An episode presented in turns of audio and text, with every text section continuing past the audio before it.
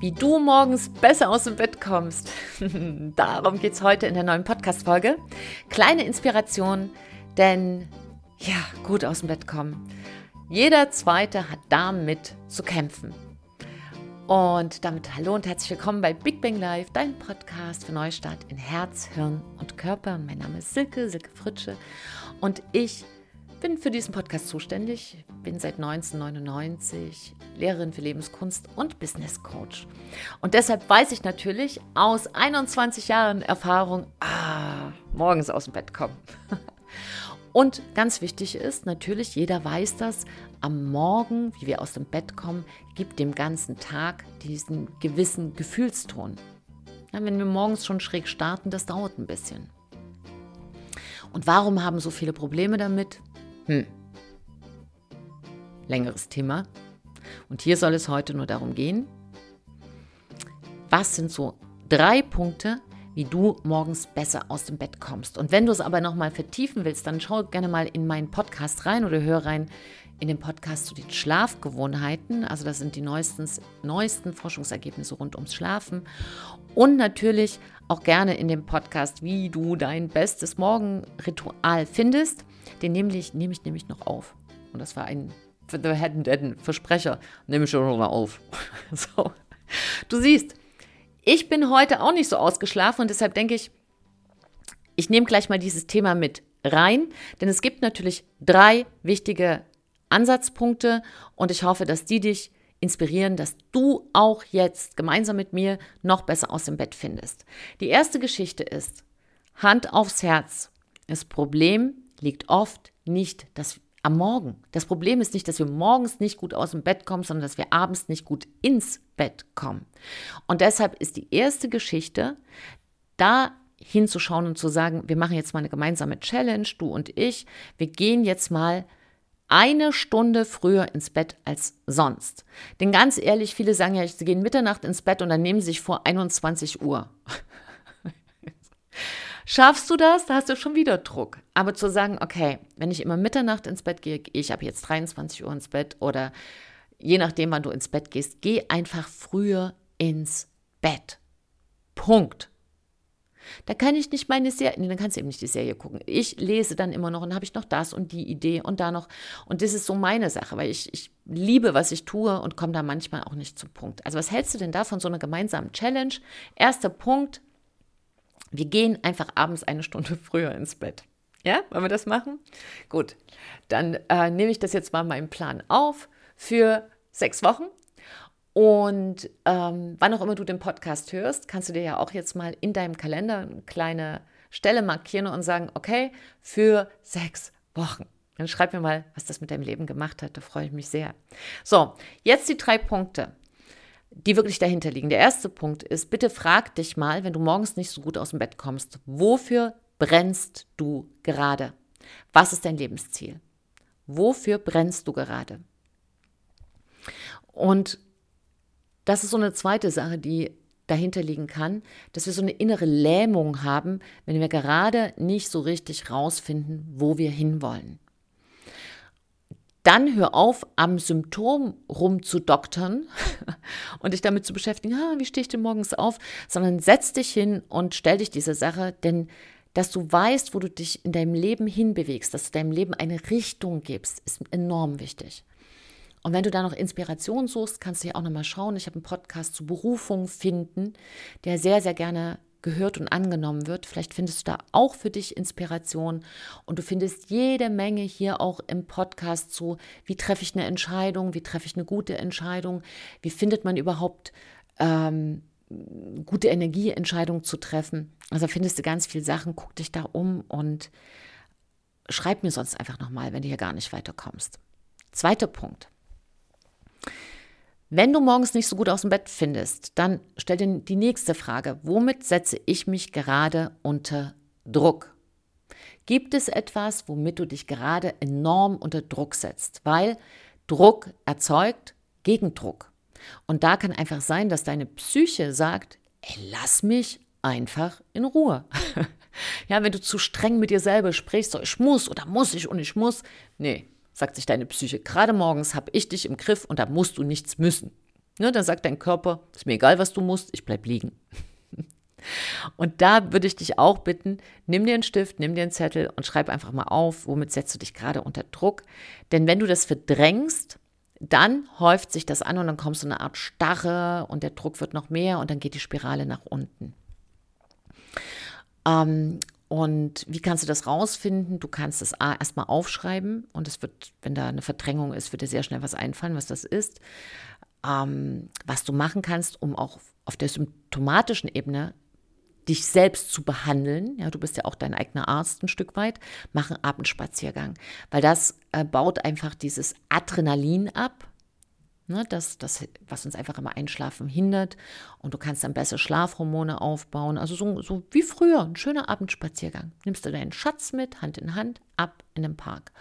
Oder alleine ist auch in Ordnung. Das ist, wenn du ganz viel im Kopf kreiselt und du sagst, ach nee, jetzt lieber alleine, ist auch völlig in Ordnung und dann ganz streng zwei Stunden vorm Schlafengehen runterkommen. Wirklich ein Krimi zu gucken, ja, und dann zu sagen, ich, ich hatte irgendwie Schlafschwierigkeiten, ich konnte nicht einschlafen. Nee, natürlich nicht. Und ähm, einfach auch Sachen von Arbeit dann wirklich in diesem Tag zu belassen und den Tag zu verabschieden.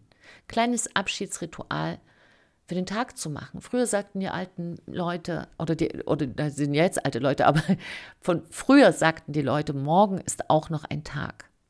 Und das ist so eine laissez-faire-Haltung, einfach zu sagen, abends 22 Uhr werde ich jetzt die Welt nicht mehr rocken. Ich lasse diesen Tag los und gucke einfach auch, welche Erkenntnisse waren drin. Viele machen Dankbarkeitsrituale am Abend, das kann ich dir auch sehr empfehlen. Aber da einfach zu gucken, ein ganz einfach Spaziergang erstmal, eine kleine Lösung ist besser als gar keine. Und was einfach noch so ein kleiner Disclaimer ist, ja, so eine kleine Anmerkung, die geschlechterspezifisch ist. Männer schlafen besser, wenn Frauen mit im Bett liegen. Frauen schlafen schlechter, wenn Männer mit im Bett liegen. Ich weiß nicht, warum die Natur das so eingerichtet hat, aber die Schlafforschung weiß es. Die, wir Frauen schlafen halt nicht so tief. Das hat ein bisschen evolutionsbiologisch damit zu tun, dass wir natürlich auch schneller aufwachen müssen, zum Beispiel mit den Kindern was ist, dass wir da etwas hellhöriger sind. Insgesamt sind unsere Sinne da mehr geschärft. Wenn Männer schlafen, das, das bewundern wir Frauen ja oft, so noch während sie sich ganz langsam hinlegen, die haben noch gar nicht mit dem Kopf aufgeschlagen, auf dem Bett schlafen sie. Bumm, umdrehen, schlafen. Gerne auch mit Geräuschen. Manche nennen das Schnarchen. Andere sagen, nein, sie machen. Das stimmt nicht. Nein, ich schnarche nie. ich halte gleich den, das Aufnahmegerät dran, damit du das mal hörst. So, und das hat aber natürlich zu tun mit unserer Schlafkultur. Ähm, war das schon immer so, dass Mann und Frau in einem Bett geschlafen haben? Ja, tausende von Jahren. Nein, natürlich nicht. Es ist auch etwas, was über die Zeit entstanden ist, was wir in unserer modernen Zeit leben. Und nicht alles, was wir in unserer modernen Zeit leben, tut auch unserem Körper und unserer Seele gut. Das heißt, wenn du einen Impuls hast und sagst, nee, wir brauchen zwei Schlafzimmer, dann mach's doch. Ja, was da die Leute sagen, ist doch egal. Ist ja dein Leben. Ne? Also da einfach nochmal zu schauen, man kann ja auch kuscheln und miteinander ganz eng sein und dann auch mal sagen, nee, wir schlafen in zwei äh, verschiedenen Räumen. Ich weiß, dass das ganz viele tun. Ich selbst bin da auch ein großer Fan davon, aber da wird nicht drüber geredet, als wäre das was ganz Schlimmes. Wieso denn? Man kann doch miteinander huscheln und kuscheln und Zärtlichkeiten austauschen und dann aber geht jeder in seine Schlafhöhle, hätte ich fast gesagt. Ja? Oder man schläft mal zusammen im Bett und mal getrennt. Also gib da einfach eine Entspannung rein. Und wenn du sagst, nee, ich möchte das genauso haben, dann ist das auch, auch in Ordnung. Nur zu wissen, wenn du gerade Schlafprobleme hast und du bist eine Frau, kann es auch mal helfen für eine bestimmte Phase, dass du einfach sagst, ich schlafe mal in einem eigenen Bettchen oder wir richten unsere Wohnung so ein, dass wir äh, auch die Möglichkeit haben, auszuweichen. Ist übrigens für die Sexualität auch ganz förderlich, nicht immer nur in einem Bett zu schlafen. das, das könnte man auch biochemisch begründen, aber das wäre ein anderes Thema. So, und der dritte, letzte Impuls ist, was sind denn deine Schlafgewohnheiten? Nimm die mal unter die Lupe, denn oft haben wir uns etwas Schlechtes einfach nur angewöhnt. Man kann sich auch schlecht schlafen angewöhnen. Und da habe ich zwei Tipps. Die erste Geschichte ist, weißt du, wie viel Schlaf du brauchst? Weißt du das? Weil das ist sehr individuell verschieden. Ähm, und du kannst es rausfinden, indem du mal am Wochenende komplett immer ohne Wecker schläfst. Vielleicht nicht die erste Schlafperiode nimmst von Freitag auf Samstag, weil wir dann oft noch erschöpft sind von der Woche und viel länger schlafen. Aber ganz gut eignet sich vom Samstag auf den Sonntag und wirklich mal zu gucken, wie lange schlafe ich, damit ich mich gut fühle. Und das ist sehr individuell. Also sieben Stunden ist oft das Minimum. Äh, manche brauchen sogar neun Stunden und das ist auch okay. Weil wenn du gut schläfst, wirst du so viel mehr in deinem Leben schaffen und so viel mehr Energie haben, dass sich das immer für dich rechnet. Immer. Was sich am wenigsten rechnet, ist Krankwerden. Und da ist natürlich Schlafmangel und schlechter Schlaf ähm, ein absoluter Favorit.